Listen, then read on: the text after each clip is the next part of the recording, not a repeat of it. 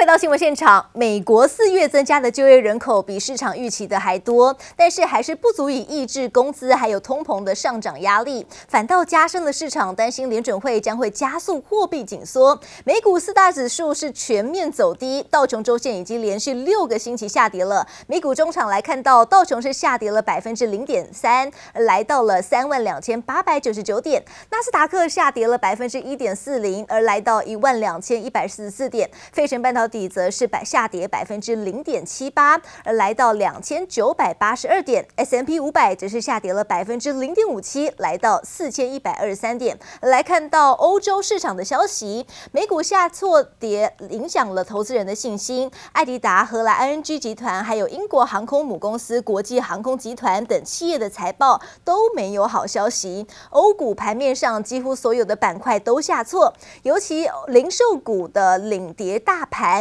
欧股主要的指数开跌开低走低，创下两个月来的最差表现。而欧股中场是德国股市来到下跌了百分之一点六四，是来到一万三千六百七十四点。而法国股市则是下跌百分之一点七三，来到六千两百五十八点。美国联准会宣布升息两码，还有表定的六月开始会缩表之后，金融市场乐观情绪迅速消退。全球最大的加加密货币比特币跟着美股连续走跌，最新已经掼破了三万五千美元大关，一度写下一月以来的最大跌幅。Bitcoin has been trading like an exaggerated version of the Nasdaq, and its correlation with tech stocks has increased in the past few weeks. It's still closely tied to some of the high growth tech names. It's not showing up as an inflation hedge or any sort of short term safe haven at this point. Some analysts are looking at is now $30,000. A lot of traders look to the futures markets for signs of what's happening in Bitcoin. There was a boom in open interest with almost a billion dollars worth of open contracts added on Wednesday, and that was almost completely wiped out just a day later as traders closed out their positions. 报道指出，过去一天内有价值超过七亿美元，大约是新台币两百零五亿的比特币被转出交易所。比特币也从十一月创下的历史新高回落超过百分之四十七，而其他加密货币也都有大举流出市场的迹象。纽约的券商表示，市场仍要时间来消化联准会紧缩货币政策对所有风险资产的影响。而由于加密币还有美股的相关性升高，因此加密币的行情将会跟美股一同受到冲击。为了要推动晶片在地化生产，美国总统拜登在周五要求国会必须要迅速通过两党创新法案，内容包括了五百二十亿美元的政府补贴，来提高美国半导体生产，要来对抗主要的地缘政治对手中国。不过，尽管拜登力拼半导体产业，近期的美股走势受到升息的影响，表现低迷。分析师认为，下周观察的重点将会在这一回的拜登大声疾呼的谈话，能不能够力挽美股颓势。Pass the damn bill and send it to me. If we do, it's going to help bring down prices, bring home jobs, and power America's manufacturing comeback. 美国总统拜登慷慨激昂、清楚直白的演说，要求国会迅速通过两党创新法案。这项法规包括五百二十亿美元的政府补贴，相当于新台币一点四兆元，用来提高美国半导体生产，防范亚洲供应链中断影响。同时也要对抗主要地缘政治对手中国的崛起。We're going also going to help reduce costs and strengthen our our economic and national security. It's no wonder the Chinese Communist Party is literally lobbying, paying lobbyists against this bill passing. 分析师认为，像台积电已经在美设厂拿到补助没有问题，至于新加入的厂商，未来也有机会，不过可能要受到政策规范。像是拜登提到的，在铁锈地区设厂生产，而拜登力拼在地化，就是因为发现地缘政治会影响出口。到底市场是比较担忧美国的景气会因为升息而被打压到了，所以必须抛售资产，还是说拜登这么强力的谈话，再加上五百二十亿元的这个补贴，未来可能可以带动了就业的发展的机会，可以去力挽。这个所谓美国升息所压抑到的多头的心情。外媒报道，两个党院的谈判代表将在下周四举行首次正式会议，就看这回拜登大声疾呼的谈话能否力挽美股颓势。记者刘志荣、林秀强台北采访报道。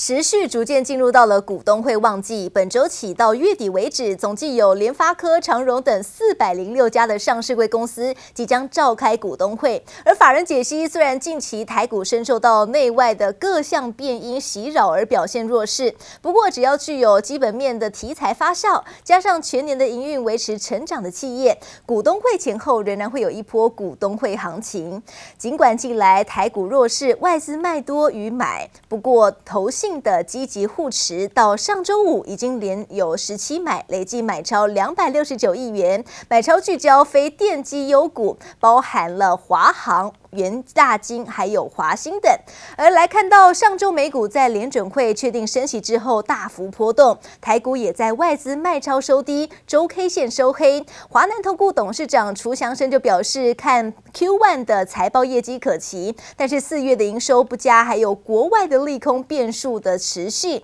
盘势修正的压力大。五二零前的加权指数将会先探本波的低档一万六千两百一十九点支撑，可能进一步会测万。万六关卡，但是随着盘势回档之际，可以留意承接货柜三雄，还有散装的航运的升跌 IC 设计股，还有高值利率股等。而台股遭遇到美股的下挫，大乱流袭击，外资圈人士提出，台积电、联发科能不能够先守住股价的关键价位，关系台股的反攻气势。证交所再度提醒投资人，国际的情势动荡，连带带动了台股短期的震荡难免，投资人大众。应该要保持理性，审慎评估经济的基本面。This is a difficult period of time, to be sure. Inflation is higher today than it has been for 40 years, but I think there's some reasons for optimism. For one thing, the Federal Reserve has credibility today, which it did not have. 美国联准会为了抑制通膨，利率生生不息，五月升息两码，联邦基金利率上调到百分之零点七五到百分之一，预期六月再升两码，来到百分之一点二五到百分之一点五。市场普遍预期年底联邦基金利率将至少升到百分之三，也就是说，接下来七月、九月、十一月和十二月联准会利率决策会议后，可能继续升息，都将对全球股汇市造成波动。So we talk about how tight the labor market is. And we're talking about how nominal wages are going up,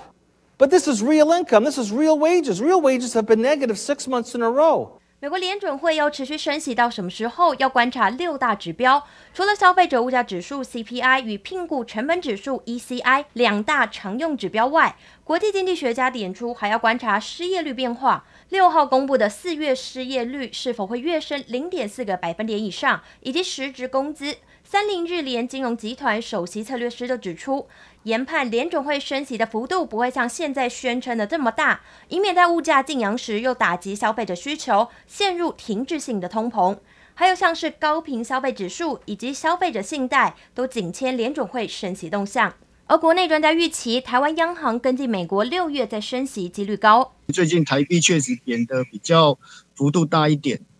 也是不跟进升息的话。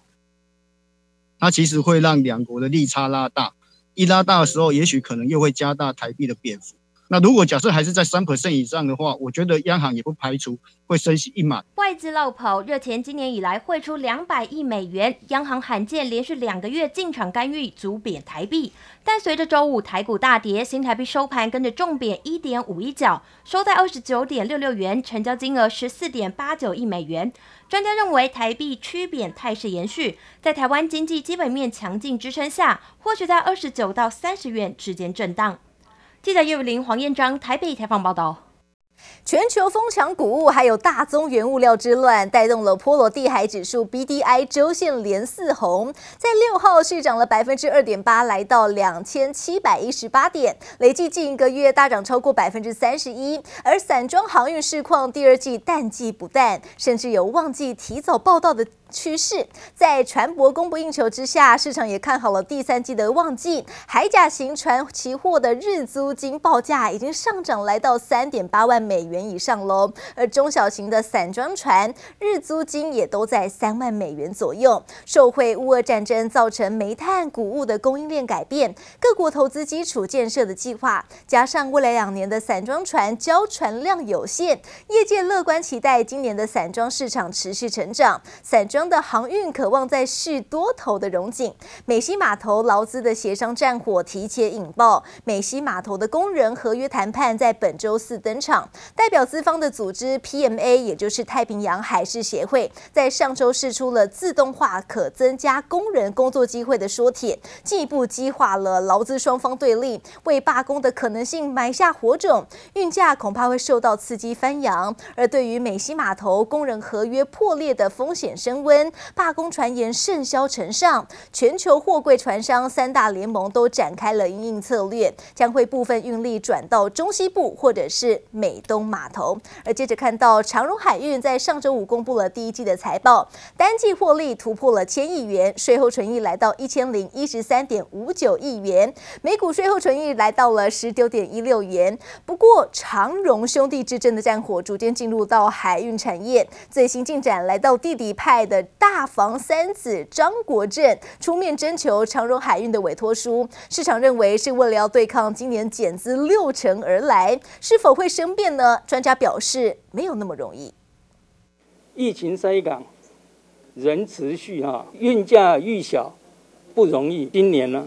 整个航运市场的一个。前景呢是很乐观的看待。运价遇小不易，长荣海运六号公布第一季财报，直接缴出惊人成绩，合并营收来到一千七百零八点一七亿元，年增百分之八十九点九，创新历史纪录，EPS 高达十九点一六元，赚进两个股本。而由于国际航商巨头马士基今年首季也缴出一百一十四年以来最佳获利，并预期在运价维持高档之下，今年营业利益将调升百分之二十六，也让外界对于货柜三雄获利预估多了期待。国际海运的龙他们都认为景气其实没有大幅度反转这样的一个状况的话，其实当然对于国内的业者来讲呢，我觉得会有一些加分。那只是说，因为第二季这个中国封城的关系，所以它的需求的确是会稍微降一点。好，但是同样的，当他们解封之后，那个回补库存的回呃那个力道，我觉得相对来讲也是可以比较多期待的。不过财报上表现亮眼，也无法遮掩长荣兄弟间经营权之争的刀光剑影。最新进展来到弟弟派，打算在五月十号召开长荣国际巴拿马股东临时会。